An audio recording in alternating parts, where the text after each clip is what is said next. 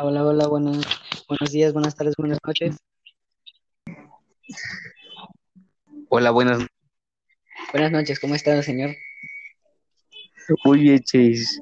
¿Vas a añadir a Juan Wilson o Juan Pablo? Ya lo invité, ya lo invité. ¿Cuál es el tema de hoy, Luis Ángel?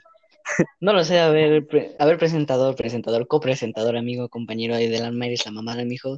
Danos ideas, estamos aquí nada más para hacer un podcast de, de, de un podcast, chingate eso. Vamos a hablar de, de la evolución de los videojuegos. ¿Qué te parece? Uf, un tema, un tema que domino bastante bien, es mentira. No, sale, ¿por qué no? Vamos a hablar de, de la o de la de, y introducimos la decadencia de los juegos de Rockstar. Y le sumamos la, y le sumamos a EA. Ándale, ah, esa es la, la- una de las peores, ¿no? Ah, De las sí, que más ha ido así como se salva solo por FIFA. Actualmente vive solo por FIFA. Bueno, vamos a iniciar bien, ¿no? Ya vamos a, llevamos un minuto haciendo sí, ya. Sí, sí, sí, a ver. Pues a ver, ¿Con qué, cuál es el, cuál es el primer subtema? el primer subtema de la historia de los videojuegos. ¿Qué pasó antes? ¿Qué pasó después? ¿Por qué estamos aquí? ¿Qué hacen ahora? Patata. En primera, ¿cuál fue el videojuego que inició con todo esto, Chase? Mm, técnicamente el ping pong, técnicamente, con muchos tecnicismos. Ajá. Posteriormente fue nuestro magnífico, la bolita, la bolita amarilla um, que todo el mundo quiere, que tiene un montón, que es el Pac-Man de toda la vida de Dios. Uf, un, una gozada, hay que admitirlo, ¿no? ¿Y Pac-Man es este. eh, igual fue de los primeros juegos o qué, qué- qué- qué hay con Pac-Man? Técnicamente se supone que fue algo así como que primero apareció el ping pong, luego la gente estaba como, wow, no mames, el ping pong.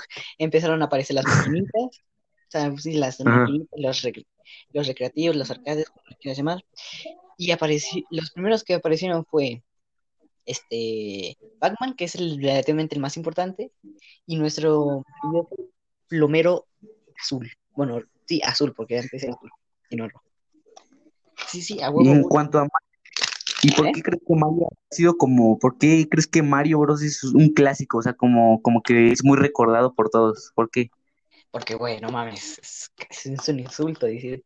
Toma en cuenta que fue de los primeros juegos, fue de los juegos que revolucionó en sí la, eh, sí, en, sí todo lo que se tenía pensado en ese entonces. Y fue, eh, fue Y hecho ahora- para las primeras consolas. Ajá. Bueno, hablando de, hablando de evolución, a ver, ¿tú qué opinas de, de, los online? Mm, es un tema difícil de hablar, ya que los juegos online dependen mucho de dos factores. Uno, qué tan buenos sean los servidores. Dos, qué tan bueno sea el juego. Y tres, depende de cuánta gente te encuentres y qué tan buena sea. Bueno, pero vamos a tomar como ejemplo, por ejemplo, GTA V, es que ellos, este, Rockstar empezó con esto de los micropagos con las tarjetas tiburón. ¿Qué opinas de eso? ¿Qué, ¿En qué afectó al mundo del videojuego esos micropagos dentro de los videojuegos online? Que O de los videojuegos en sí. lo que creó a EA. Bueno, a ver, ya, tocando ese tema, a ver, ¿qué, qué pasa con, con EA? ¿Qué pasa con, El con esa problema de compañía? EA es muy curioso, es una, es algo digno de analizarse bien, ya que a- compañía la cual este, no pensaba que los videojuegos fueran eso, videojuegos, pensaban que, eran, que era arte, de ahí su nombre, Electronic Arts, arte electrónico. Ajá, Pero conforme Bueno, eso sí lo sabía. fue evolucionando el tema de los videojuegos y se iban comercializando más, EA Europa, si no estoy mal, que fueron, que es la división que se encarga de los juegos de, de deportes, creó el grandioso y hermosísimo y odiado FIFA. Sí, sí, FIFA. Y A ver, como pero déjame tocar un tema que hay, hablando de FIFA. eh, ¿tú consideras que, que EA Sports con FIFA está haciendo, está haciendo mal por, por mandar ediciones así como muy poco completas? O sea, porque publican un videojuego, pero al poco tiempo le van aña- añadiendo cosas y tienes que pagar por ellas. ¿Qué opinas de eso? en el caso de EA, sí siento yo personalmente que está muy mal, la verdad, porque pues, prácticamente estás viendo el Pero, juego completo. el juego pero ¿por completo. qué? A ver qué vas a decir. ¿Pero por qué está, está mal? Por lo mismo, o sea, te están obligando a pagar unas, canti- unas cantidades técnicamente exageradas para que tengas un, ¿cómo decirlo? Un, Mm, beneficio, bueno, no, un beneficio no. ¿Cómo se podría decir esto? Para que tengas. No sé cómo se llama esta mierda. Ya se me, se me fue, se me fue, perdón, se me fue. Son como beneficios sobre otros jugadores, ¿no? pero es que son. Pero eso, pero eso viene siendo más el pay to win. Eh, ahí un. Pero a ver qué, eso ahí qué pasa con el pay to win, el pagar para ganar. Que eso, o sea, como lo dice su nombre, pay to win. O sea, es sucio, es asqueroso, en mi opinión, porque se me hace demasiado injusto que pagues, que tú metes dinero real y casi casi andes reventando a todo lo que se, a todo lo que se mueva mirando, ¿no? Mames. Y no Sí, pero por cantidades exageradas.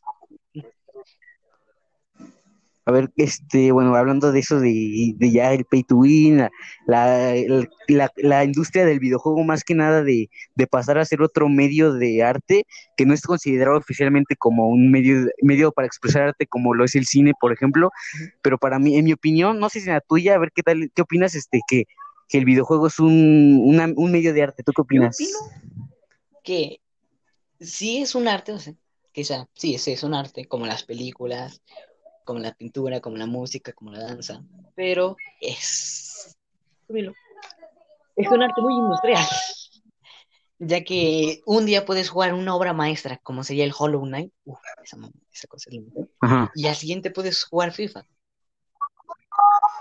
Pero a ver, este, dices que es muy industrial, pero entonces estaríamos hablando de que la mayoría de artes son industriales, ¿no? O sea, todos se comercializan, incluso el cine o la pintura a veces.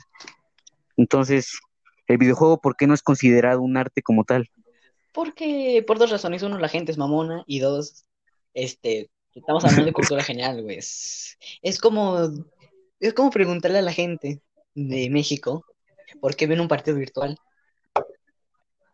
La gente es mamona. La gente cuando les ofrece una idea no se la, no se la quieren quitar. Ese es el problema, por Eh, no muy bien. consideran a los videojuegos un arte. Aunque perfectamente. Bueno, a ver, ahora, ah, este, a ver, de, hablando de, no sé, no sé, quiero preguntar tu opinión, pero Suelta. hablando de obras maestras en el mundo del videojuego, ¿tú consideras que la saga de The Witcher, este, es una obra maestra de la industria? Sí. Bueno, sí, la verdad es que sí. Bueno, a ver, ¿conoces la empresa que creó esta, esta saga? La de The Witcher, Sí, es la misma que va a ser la de Cyberpunk 2077. No, no es. En- mira, no me acuerdo muy bien cuál era la. Era, no sé si era Bethesda o Valve. Pero no, no creo que eran. No Bueno, pero-. A ver, este, bueno, el chiste es que esta empresa, este, es como muy dedicada a hacer los videojuegos y, por ejemplo, en el este tráiler de Cyberpunk, y al final del tráiler pone, este, a la venta cuando esté listo, es como su eslogan, se podría decir, porque pues ellos se, no, no quieren un- entregar un producto mal hecho o incompleto como lo sería un FIFA, pero a ver, ¿qué opinas de que pues esas personas también eh, ocupan mucho de su tiempo y, y al final pueden recaudar muy poco? ¿Qué opinas entre esa, esa, esa, ese desequilibrio en la balanza entre calidad-precio? El, en el mundo de los videojuegos en general, no hablando solo de Cyberpunk, porque probablemente sí recarga un montón, ya que tiene a Keanu Papacito Reeves. Cualquier juego que tenga Sí, Papacito ajá. Reeves está mamada, pero bueno. o sea, hablando en general de cuando le sí. mucho empeño a algo y realmente no se vende, depende mucho de dos factores. Uno, la suerte y dos, cómo esté hecho el juego. Ya que si metes un juego, Pero a ver, supongamos que, espérate, suponga- supongamos que, que esa empresa no fuera tan famosa como es ahora y que sacara este juego igual de, con el mismo empeño de sacarlo completo, sin nada de, de paga para tener esto extra, cosas así. Eh, como, ¿o ¿no crees que sería un poco cruel que las personas que trabajaron en él no ganen lo, lo que se merecen por ese juego? pero pues volvemos a lo mismo, depende de dos factores, la suerte y en qué evolucione el juego, a qué gente va dirigida.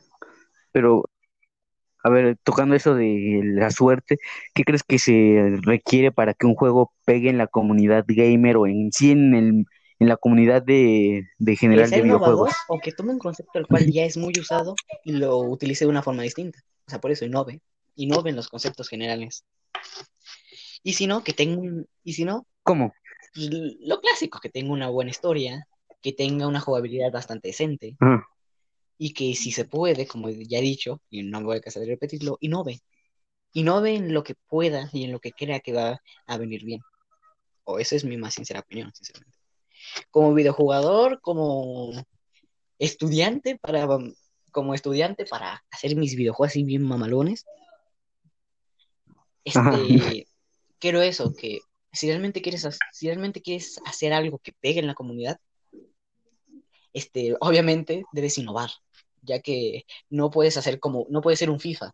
Eso es, lo que yo tomo más como mm, concepto. El FIFA siempre se repite, es lo mismo, pero con diferentes gráficos. Y.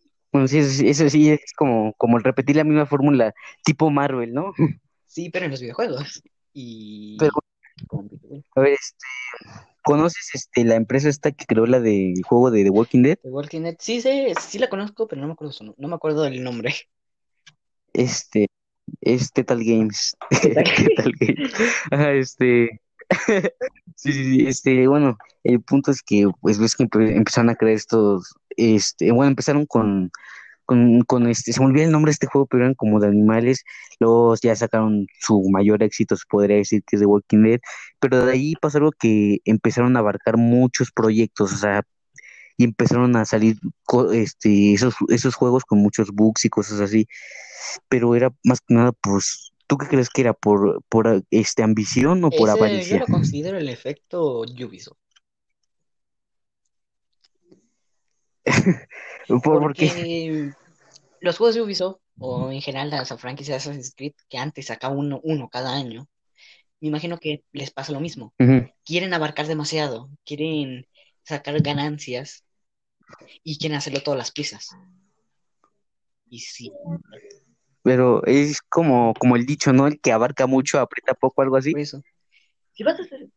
Y, pero, y, aquí viene otro, tema que es este que los que muchos trabajadores de esa empresa fueron despedidos y sin siquiera este este un, un pago por todas las extras horas extras que trabajaron muchos incluso lo llegaron a demandar a la empresa que ahora ya creo que está en quiebra creo que ya ni existe no sé pero bueno a ver el punto es que ¿Qué opinas de la explotación laboral para crear un buen videojuego? Porque, por ejemplo, tenemos casos de Rockstar que, que ha hecho eso, pero al final de cuentas salen bien los, los participantes, o sea, es como valió la pena, pero por otra parte tenemos a Tetal Games, Tetal Games, este que, que pues, que pues muchos se quejaron por eso. ¿Qué, ¿Qué opinas de eso?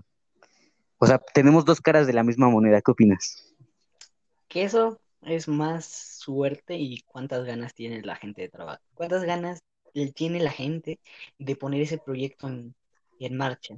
No importa, lo que yo creo es, no importa si te estás desgastando, no importa si casi no duermes, pero si es un proyecto que tú realmente quieres lanzar, en lo cual has trabajado mucho y quieres con todo tu corazón, con toda la fe, con todo lo que tienes, que salga y que sea vendido o que sea por lo menos famoso y reconocido, pues no creo que haya inconveniente en que en la explotación laboral.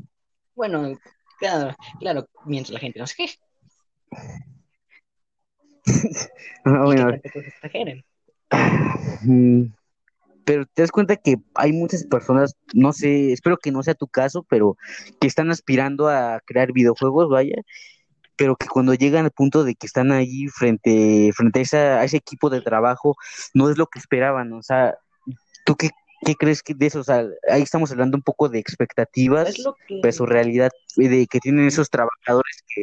A ver, bueno, sí, ¿qué, opinas? El problema de querer crear videojuegos es que te lo pintan como que es una industria muy bonita, que puedes hacerte pendejo todo lo que quieras y que es fácil. Ese es el problema. te lo, y te lo ponen, te lo te crean una imagen mental muy distinta a la realidad, que es un montón de oficinas, es como cualquier trabajo, pero con un montón de números. Y mira. Dirás que es, es como, como, como que, como que, ¿con qué compararías el trabajo de un programador de videojuegos con cualquier otro trabajo? ¿Con qué lo compararías? Casi, casi, en mi opinión, yo lo compararía con un, con los científicos, con los artistas, con cualquier cosa es fácil. Es una fusión de artista con un matemático, se podría decir, ¿no? Programar videojuegos debes estudiar programación. Y para estudiar programación tienes una cantidad innecesariamente grande de números. Y pues, Sí. así embarcando en general, yo sí lo compararía con un científico y un artista. Científico por la parte innecesaria de números, necesariamente grande, y artista por el empeño, las ganas y los sentimientos que le pones, hablando en general. Ya de ahí podría hablar específicamente de los que programan bien, de los que se encargan de diseñar a los personajes, chalala, chalala, chalala. Bueno, es Ujú. un punto de vista ¿Crees que es, es, que es importante el, el trabajo en Sí. equipo en este tipo Sí, de proyectos? sí. ¿Crees que, mm, pero por otro lado, ¿crees que una sola persona podría hacer un videojuego? Sí, Porque hay casos, pero ¿qué tan, qué se requeriría para hacer eso? tener ganas de hacerlo, mucho dinero porque cuestan bast cue- cuesta Ujú. bastante hacerlo tú y mucho Sí. tiempo. Ajá. Este, el creador de, de Minecraft, ¿él, él, él lo empezó solo o, o- o tienes alguna información de, de cómo surgió este juego que es tan, sé, mundialmente famoso? inició, él se supone que lo inició solo y conforme iba avanzando el proyecto fue invitando, fue llegando más gente a ayudarle hasta llegar al punto de que fundó Mojang, que es en sí el corazón de Minecraft, es todo lo que es, todo lo que. Ujú, Y ya cuando se hizo un proyecto demasiado grande, pues Sí. lo dejó porque realmente ya, ¿para qué? Que le siguen pagando, técnicamente, ¿no? Pero que es, es asquerosamente rico, sí. Sí. Sí, pues él es como la marca de la compañía, de- del juego, se podría decir. Una vez, tocando este juego de Minecraft, ¿qué crees que es el corazón de Minecraft? ¿Por qué, por qué ha atrapado a tantas personas, incluso que ha resucitado después de años? ¿Qué crees que mantiene a la gente activa con el, tema de este videojuego? de que haya resu- resucitado en tanto tiempo, la nostalgia y PewDiePie. Esos son los dos factores de, de que resucitó. De que haya, de que aún, aún haya una comunidad, de que haya sido un éxito y todo eso, era porque es un juego exageradamente simple, pero es demasiado complejo, ¿no ves? Es un juego en el cual es como puede decirse cualquier otro juego de supervivencia, pero llevado a la simpleza. Y de esa simpleza elevado a una complejidad, elevada a una complejidad distinta. Es un mundo Y abierto, mundo ¿no? puedes agarrarte a piñas con Ajá. un lobo, con un zombie, o crear un, la torre Sí. del Dragon Ball. Ajá.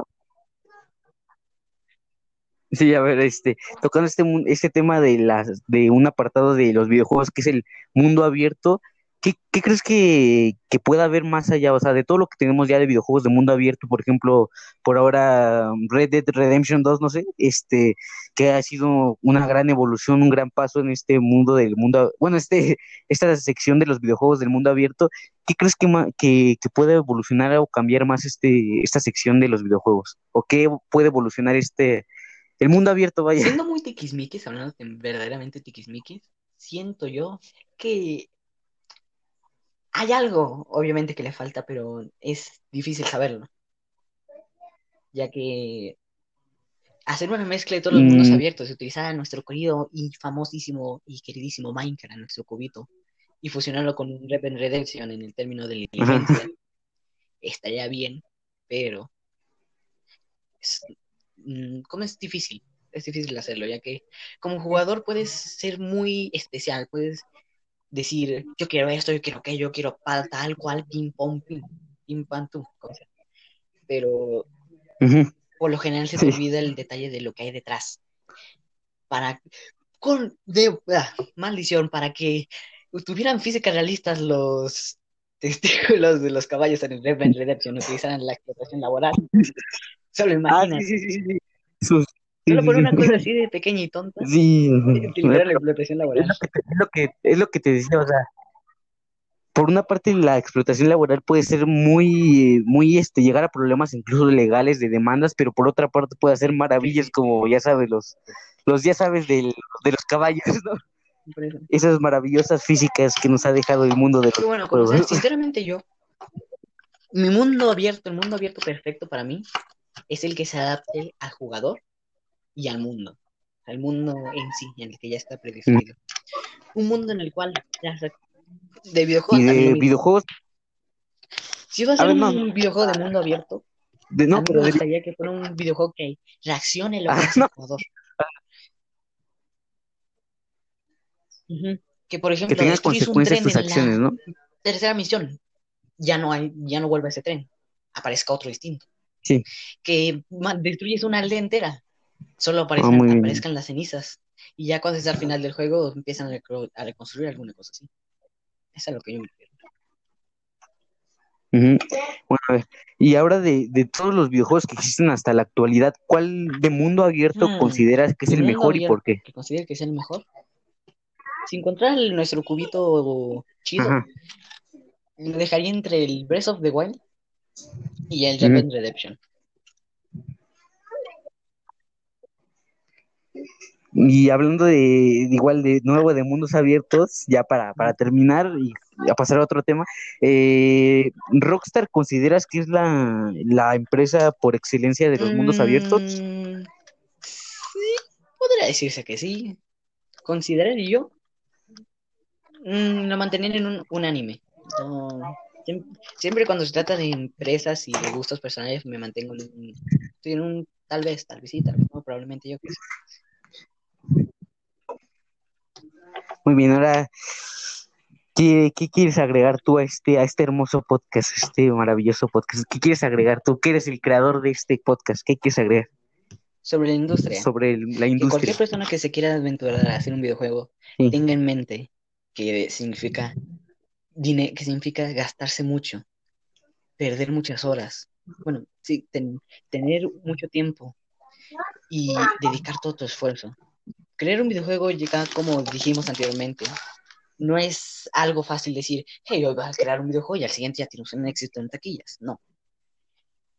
Un, pues podemos Sí, agarrar mm. mil millones de casos, como nuestro queridísimo Cuphead, la tacita, los cabezas de taza, que se tardaron demasiado, que sí, invirtieron tiempo y esfuerzo, pero al final crearon una obra de arte. Si quieres crear un videojuego, debes hacer lo mismo, invertir tiempo, esfuerzo, invertir sentimiento. Que cuando crees ese videojuego no sea uno más del montón, que sea revolucionario, que pueda mezclar dos ideas perfectamente, perfectamente y que no se sienta forzado. Ah, pero también habría otro factor que es como la esperanza, ¿no? O sea, porque en el proceso de hacer un videojuego supongo que va a haber varias personas que dirán, oye, ya es mucho trabajo, ¿y cómo sabemos que va a funcionar y todo esto? ¿Y qué opinas que se necesita para tener esperanza en un proyecto? De- en este caso de hacer un videojuego. de tener esperanza en un- Hmm. De lo mismo. Si en el caso de que metas una fórmula innovadora, si la sabes meter y la sabes ejecutar bien, probablemente sea un éxito, probablemente no, eso ya depende. Probablemente sí es un éxito, hay mucha probabilidad de que sí. Y si no, si sabes que el videojuego está bien hecho, si sabes, si tu idea la puedes plasmar bien ahí, ahí, placa, como si fuera una impresora, placa. Y que si realmente quieres que este videojuego sea un éxito y lo sabes promocionar, entre muchas comillas, crear un hype decente, pues ya sería cuestión de la suerte. En el momento en el que publicas el juego, en el momento en el que... O publi que publicidad, la, ¿no? publi- la publicidad es a base de suerte, Muy bien. mucha suerte. Sí, sí, sí. A ver, ahora este, em, has este, jugado GTA V, has hecho varios directos en tu canal. Eh, ¿opinas que, que, el, que, como muchas personas dicen, el online de GTA V, sobre todo los micropagos, arruinaron a este, a este juego? Mira, sí, sí, probablemente. Desde mi opinión personal, sí. Los micropagos arruinaron todo el juego, ya que te lo pongo de esta forma. Si te quieres comprar una, un, el veloz más el auto o vehículo más rápido de todo el juego, necesitas 3 millones. Y la última misión del online te da, te da como medio millón del online normal.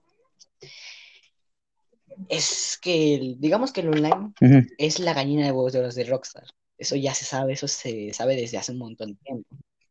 Y los micropagos, Sí, desde que empezaron a exagerar mucho con los precios, fueron lo que empezaron a ganar. Por Dios, necesitas, creo que eran 16 millones para comprarte un taller de, para, sí, para comprarte un hangar para poner tus aeronaves. Ya me dirás. Y eso diciendo que lo tuneas todo, exceptuando, o sea, que no tuneas nada exceptuando el taller. Eso es exagerado, es, es- es raro. Muy bien. Sí, pero a ver, este, ya como dijiste, pues, pues obviamente sabemos que, que el online de GTA V pues fue como, como que Rockstar se ha confiado mucho de, de, pues de ese modo de juego porque pues gana mucho con, con esos micropagos.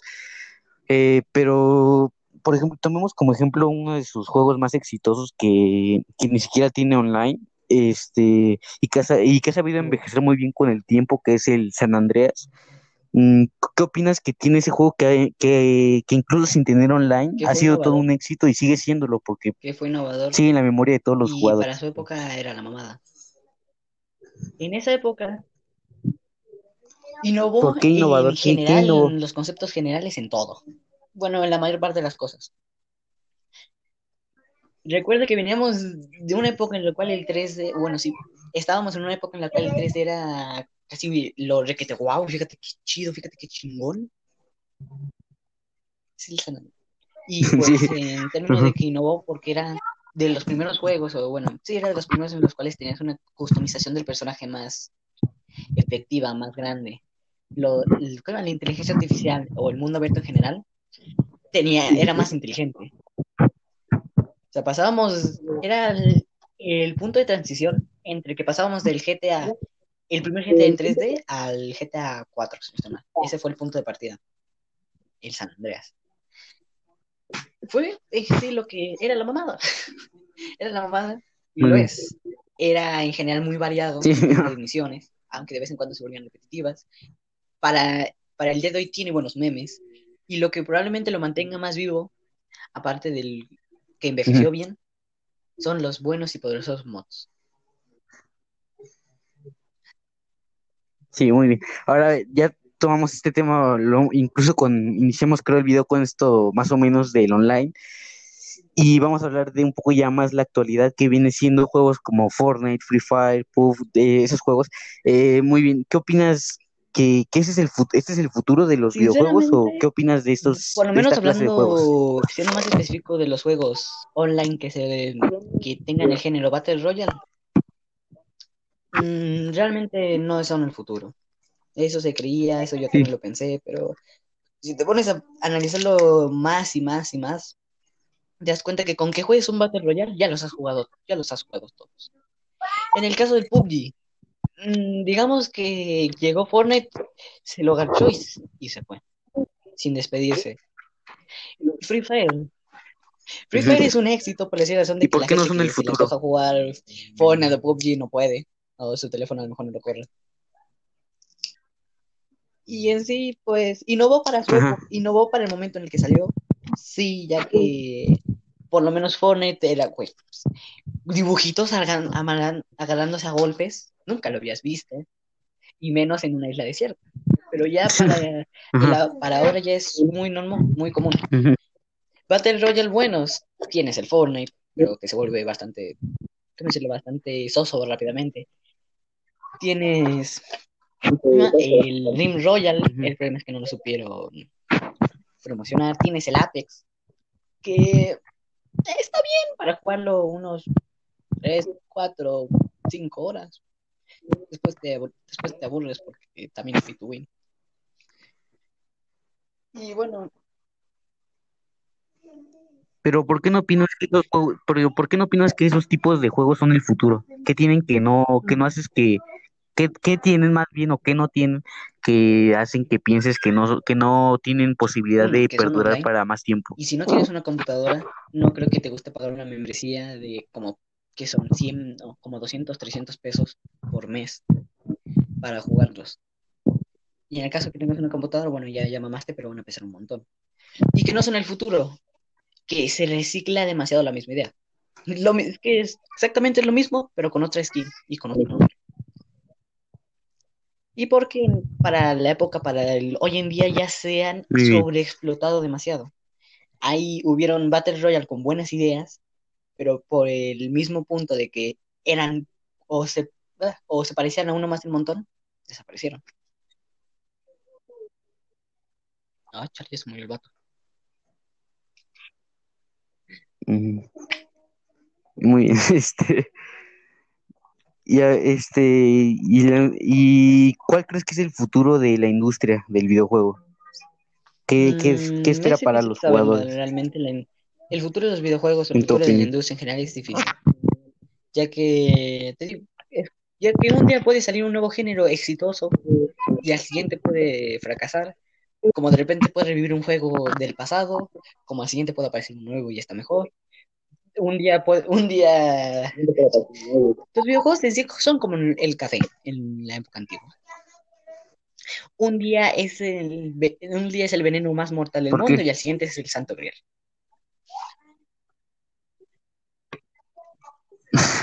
Pero ya se nos Es muy, muy buen ejemplo. Ya.